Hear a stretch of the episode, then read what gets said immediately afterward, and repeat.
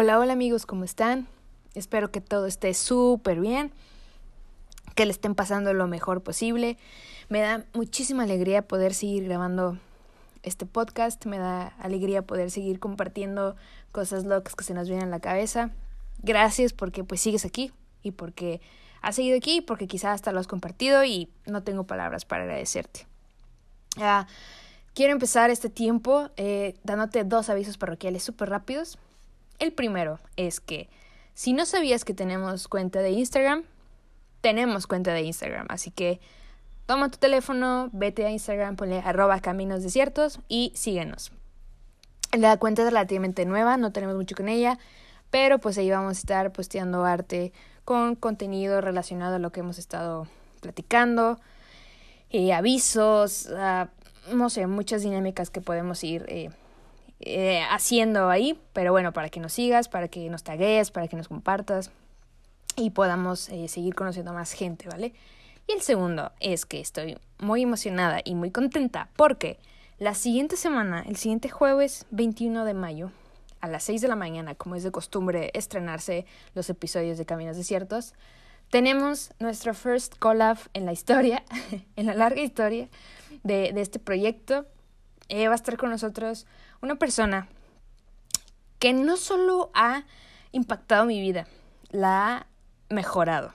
Entonces, estoy muy feliz porque, eh, pues no sé, va a ser un episodio muy divertido, muy diferente de lo que hemos estado uh, grabando últimamente y que de verdad yo, yo sé que, que, que, la van a pasar bien, va a ser un buen momento y que se pueden llevar algo bueno de ello. Entonces, uh, el episodio se llama El del short al revés, entonces creo que se pueden ir dando una idea de, de, de, de, de qué tan raro va a ser, pero va a valer la pena, de verdad. Entonces, jueves 21 de mayo, eh, First Collab en la historia de Caminos Desiertos, no se lo pierdan. Y síganos en Instagram, arroba Caminos Desiertos.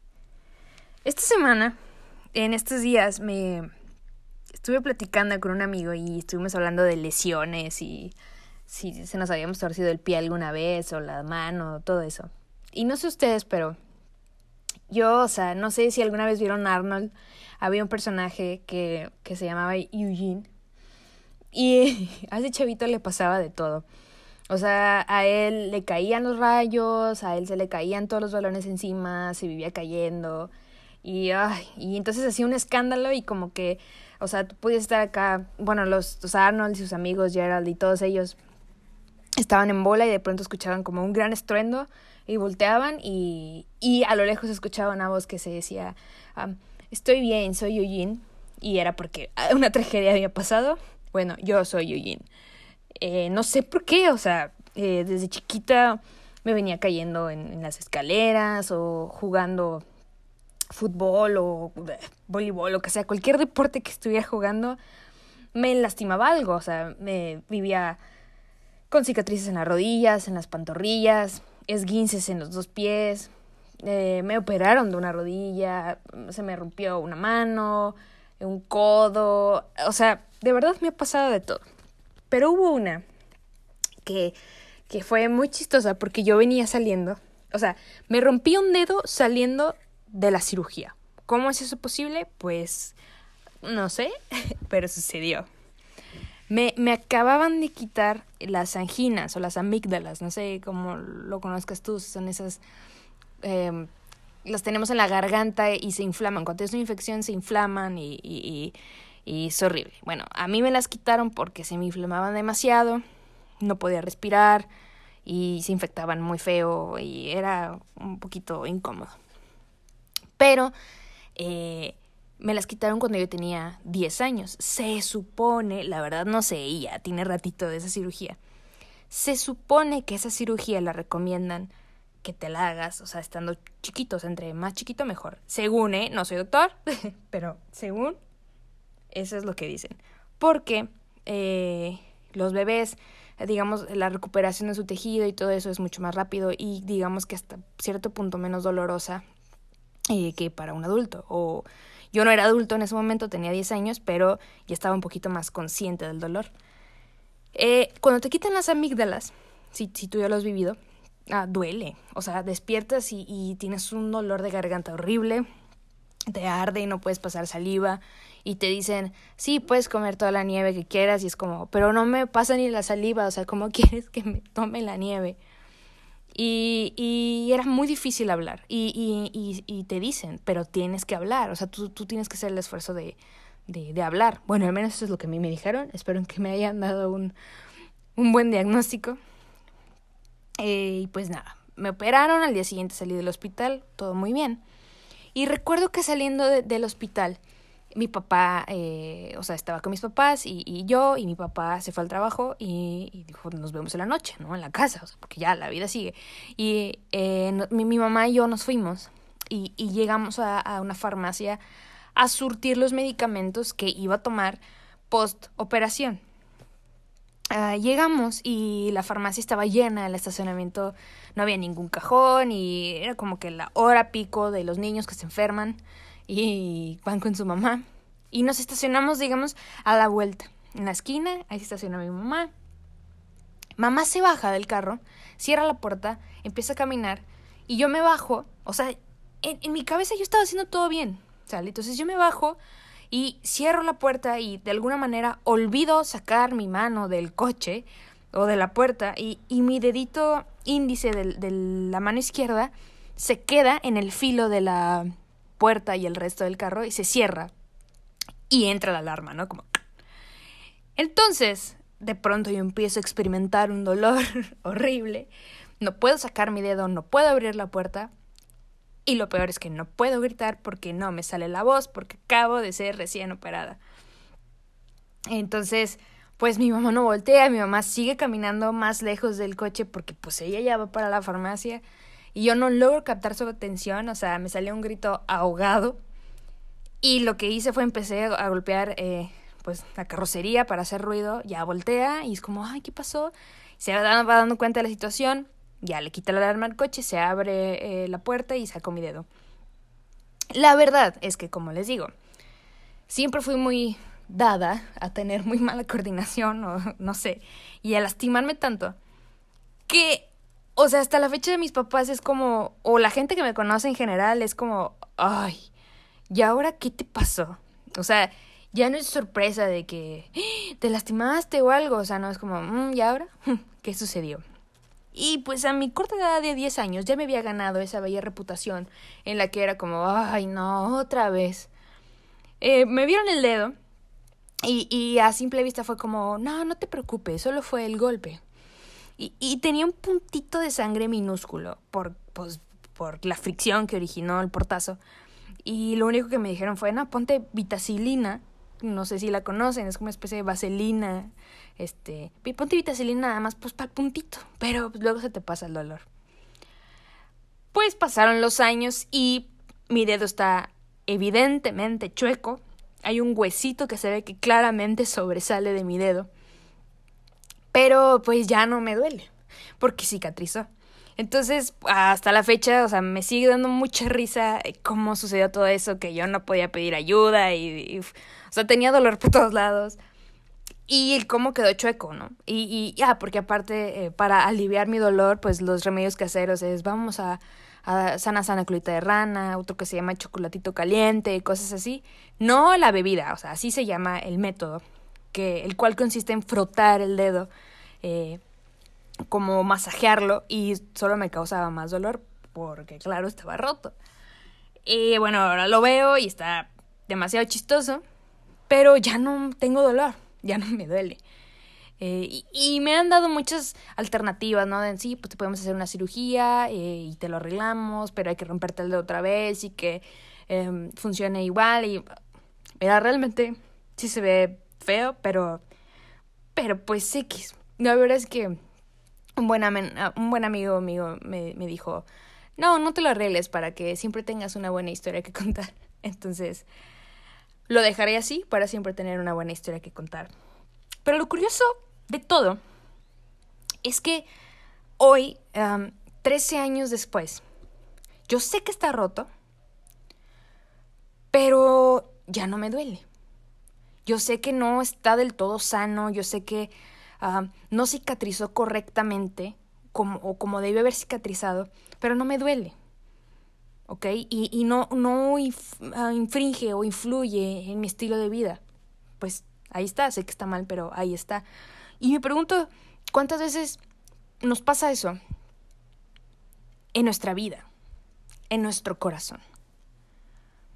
¿Cuántas veces podemos tener una gran herida en el alma de esas que nos roban el sueño? Y la dejamos pasar porque no queremos meternos más en ella, no queremos escarbar en la raíz del problema. Y un día despertamos y decimos, ya no me duele, pero cicatrizó mal. En Ezequiel, eh, un libro del que hemos estado platicando ah, recientemente, hay un versículo muy puntual y, y, y, esta vez no me quiero meter en tantas referencias bíblicas, pero este, este versículo es clave. Dios está hablando al pueblo de Israel, que como es de costumbre y como lo vamos a venir encontrando en casi todos los mensajes buenos, o sea, los que tienen una enseñanza para nuestra vida, digo, en la Biblia encontramos infinidad, pero la mayoría es porque el pueblo de Israel la venía regando porque había desobedecido, porque no se había portado mal, porque lo que quieras. Dios se mostraba ah, inconforme con su actitud y al final les mostraba misericordia. Como nosotros, la, la vivimos regando, Dios está inconforme, pero nos muestra misericordia. Y este, este fue un caso similar. Aquí Dios está diciéndole, eh, a través de Ezequiel, les daré un corazón y un espíritu nuevo. Quitaré el corazón de piedra de en medio de su carne y les daré un corazón de carne. No, Dios aquí no estaba uh, ofreciéndoles al pueblo de Israel para sacarlos de la miseria. No, no, no les ofrecía riqueza, no les decía, les daré un nuevo método de agricultura para que nunca les falte fruto. Les estaba garantizando, en cambio, un nuevo corazón. Un corazón que sepa amarlo. Sabes, muchas veces nosotros pedimos y pedimos y nos encontramos en un punto de miseria, y a lo mejor no miseria total, quizás solamente un punto en específico, una inconformidad en específica, y pedimos y pedimos. Pero como bien dice la palabra, no recibimos porque pedimos mal. Porque pedimos con base a los deseos de esta tierra, cuando no somos de esta tierra. Estamos en esta tierra, pero no somos de esta tierra. Somos de Él. Y nuestra ciudadanía está en Él, está en los cielos. Un corazón que sepa amarle va a pedir cosas o va a pedir algo que soporte o que contribuya a seguirle amando.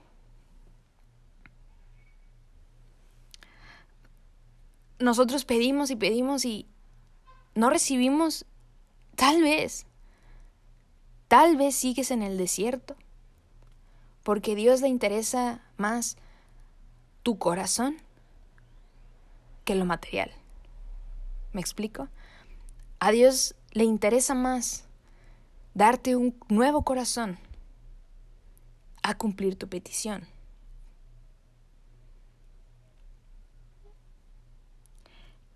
Me llama la atención que que hace referencia a que nuestro corazón sin él está hecho de piedra. Y y me pregunto, bueno, ¿por qué piedra? O sea, ¿por qué no dijo corazón de tierra o por qué no dijo corazón de no sé, corazón de polvo? No, piedra. Y pues sí, a veces nos hacemos fríos como una piedra, nos hacemos insensibles como una piedra, cortantes como una piedra, duros como una piedra. Y dejamos de demostrar aquella chispa de genuinidad que Dios puso en cada uno de nosotros, porque nos endurecemos. Oye, es que yo estoy súper metido en la iglesia y ah, no lo sé. O sea, he conocido mucha gente que está dentro de la iglesia y son más fríos que una piedra. ¿Sabes por qué? Porque están pidiendo conforme a los deseos de la tierra y no conforme a los deseos de Dios. Están actuando conforme a los deseos de su humanidad, de su carne. Es que suena muy chistoso, pero sí. Y no conforme a los deseos de Dios. Tú puedes estar súper metido en la iglesia, en, en en la organización, en algún ministerio, no sé, si estás en el equipo de música, si estás en el equipo de audio, si eres un muy buen predicador, si estás con los jóvenes, con los niños. Puedes estar súper metido y puedes decir, tengo un corazón muy noble, aguas, porque puede que no. Puede que no, porque estás actuando conforme a los deseos de la tierra, de este mundo, y no conforme a los deseos de Dios. Y con esto no quiero decir que sea malo colaborar en la iglesia o en alguna organización, no, solamente que evalúes si en realidad estás poniendo primero a Dios y su voluntad. Porque lo peor de todo puede ser que no te estés dando cuenta que tu corazón es de piedra y no de carne. Decía Jesús, por sus frutos los conocerán. ¿Qué frutos estamos dando para ser conocidos como seguidores de Jesús? Estoy tan metido en mi religión, pero mis frutos, ¿qué son? Enemistades. Nada más ocasiono puros chismes, nada más ocasiono puros pleitos, nada más estoy dando uh, mucho de qué hablar en cuanto a temas de hipocresía, a lo mejor soy de doble cara. ¿Qué frutos estoy dando? Que no me doy cuenta que estoy en pecado. Que no me doy cuenta que yo pienso que estoy bien y en realidad estoy amando más mi tiempo en este mundo que el tiempo que voy a pasar en la eternidad. El versículo 20 de Ezequiel dice, sí, les voy a dar un corazón de carne, para que anden mis ordenanzas y guarden mis secretos y los cumplan, y me sean por pueblo y yo sea por Dios. La única manera en que Dios puede ser nuestro Dios es aceptar el corazón que Él quiere entregarnos. Ah, a veces tenemos el corazón tan duro que, ¿sabes? Ya no sabemos ni qué pensar y lo que pensamos ni siquiera sabemos si estamos decidiendo bien o estamos mal. No sabes qué cosa viene de Dios, qué cosa no viene de Dios, no sabes si te conviene tener esa clase de amigos o si lo sabes pero te haces el que no sabe, no sabe si te conviene estar con esa chava, con ese chavo, no sabe si necesitas tal cosa, si necesitas estar en tal lugar. Y aún así, como quiera, tomas la decisión sin saber, porque muy probablemente tengamos el corazón tan duro que no es que no sepamos, sino que no nos importe. Y eso me paraliza, me da mucho miedo. Miedo de pensar que yo estoy bien, y en realidad estoy cicatrizando mal. En Santiago, capítulo 1, ah, podemos encontrar ah, una comparación del, del hombre que Dios, o sea, o de la humanidad que Dios quiere, de la persona que Dios quiere, hacia en contra, el, el, en contraste con el hombre, pues, que no está cerca de Dios. Y, y hay un concepto que es ah, el hombre de doble ánimo. Y esto no, no quiere decir de que sea triste y que de pronto sea feliz o cosas así. Eso es otro rollo. Sino el, la persona que es como Fiona, ¿no? De día es una y de noche es otra. La persona que es doble ánimo, la persona que no tiene bien definido su propósito, la persona que no tiene bien definido sus creencias, su fe en lo que sea, pero que no está bien definido, es esclavo. Es esclavo de lo que los demás digan. Es esclavo de sus circunstancias, es esclavo de sus emociones. Y dice la Biblia, es inconstante en todos sus caminos. Su boca puede decir amo a Dios, sus manos pueden decir trabajo para Dios, pero su corazón está en otro lado. Y él no se da cuenta.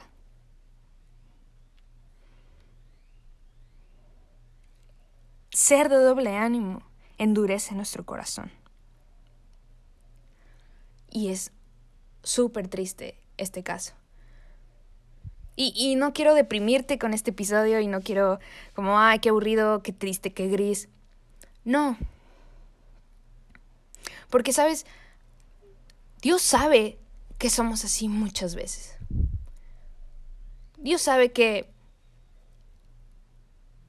como humanos estamos propensos a hacer este tipo de cosas a querer quedar bien con los demás, a querer quedar bien con todos, menos con lo que no se ve, entre comillas, en este caso Dios. Por eso es Dios mismo quien se adelanta a hacer esta oferta y dice, te daré un corazón y un espíritu nuevo, o sea, su mismo espíritu en nosotros. Quitaré ese corazón de piedra duro, frío, cortante, que no tiene compasión por los demás, para darte un corazón de carne, un corazón con el que puedas amarme, obedecerme, me seas por pueblo y yo sea tu Dios, tú puedas reconocerme como tu Dios. Pero Dios se adelanta ese paso. ¿Por qué la religión no es la salida? Porque la religión es una piedra. Porque las iglesias son una piedra, están hechos de piedra. Y ahorita con esta cuarentena, pues nos estamos dando cuenta que el templo no es lo más importante. Porque todo es material. Porque una piedra no tiene vida y todo lo que está adentro de la religión, sin Jesús, no tiene vida. Es una piedra. Pero Dios mismo vino a habitar en carne. Dios no se manifestó en una piedra. Dios se manifestó en vida y en carne. Y por eso nos da un corazón como el de Él, que se asemeje al de Él para amarle y ser su pueblo y que Él sea nuestro Dios. En Hebreos 3 encontramos otra referencia donde el autor de, de, Hebreos dice que ninguno de, de ustedes endurezca por el engaño del pecado. Nuestro pecado nos hace duros. ¿Sabes? El otro día estaba leyendo una, reflexión eh, muy, muy padre en los planes de YouVersion. Si no sabes cómo leer la Biblia, te recomiendo que vayas a YouVersion. Hay muchos planecitos que te pueden servir. Pero hubo uno en específico que después lo, lo compartiré en Instagram porque no recuerdo ahorita el nombre que dice que ahorita estamos como tratando de cambiar un poquito el lenguaje y hacerlo un poquito más fresco y quitar esas palabras que nadie entiende para, para comunicar el Evangelio. Por ejemplo, el Evangelio. Um, y una de ellas es cambiar el pecado por error. Porque sí, es hasta cierto punto lo mismo, pero hasta cierto punto no es lo mismo. ¿Sabes? Porque en lo que sí coinciden es que estás errando en algo, estás haciendo mal algo. Nada más que, y decía este plan, el que se equivoca no necesita perdón. El que se equivoca nada más necesita una oportunidad para hacer las cosas mejor.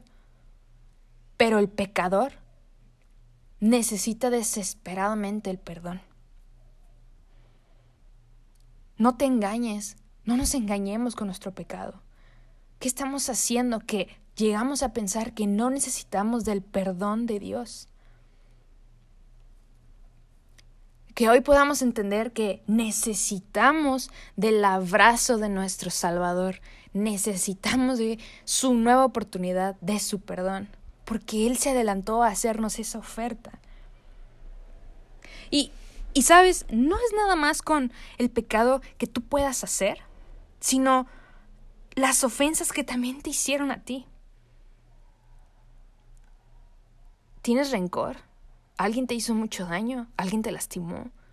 ¿No puedes perdonar algo? No permitas que endurezca tu corazón. No permitas que al tú ver cómo afuera hay mucha injusticia, no permitas que como hay gente que no tiene que comer, como hay gente muy enferma que no tiene servicios de salud dignos, como hay gente que necesita ayuda y nadie se la da, no permitas que endurezca tu corazón. No permitas que si te siguen haciendo daño, si te siguen lastimando, no permitas que endurezca tu corazón. No permitas que tu propio pecado, no permitas que tu falsa paz de yo estoy haciendo las cosas bien, te engañe y siga endureciendo tu corazón. Dios se adelantó a hacernos una oferta y nos dice, yo cambio ese corazón de piedra por un corazón de carne que me ame, que sea como yo quiero que sea. ¿Cómo podemos estar seguros de que nosotros podemos pedir ese corazón de carne? Parece algo inmerecido. Mm, sí, sí es inmerecido, no lo merecemos. No merecemos el amor de Dios, pero nos ama. Toma la oferta, toma ese corazón de carne. Si lo pido, ¿me va a escuchar? Claro que sí. Dios dice, me buscarán y me hallarán, porque me buscarán de todo su corazón. Búscalo. Acepta la oferta. Échale ganas. Ánimo. Nos vemos la otra semana.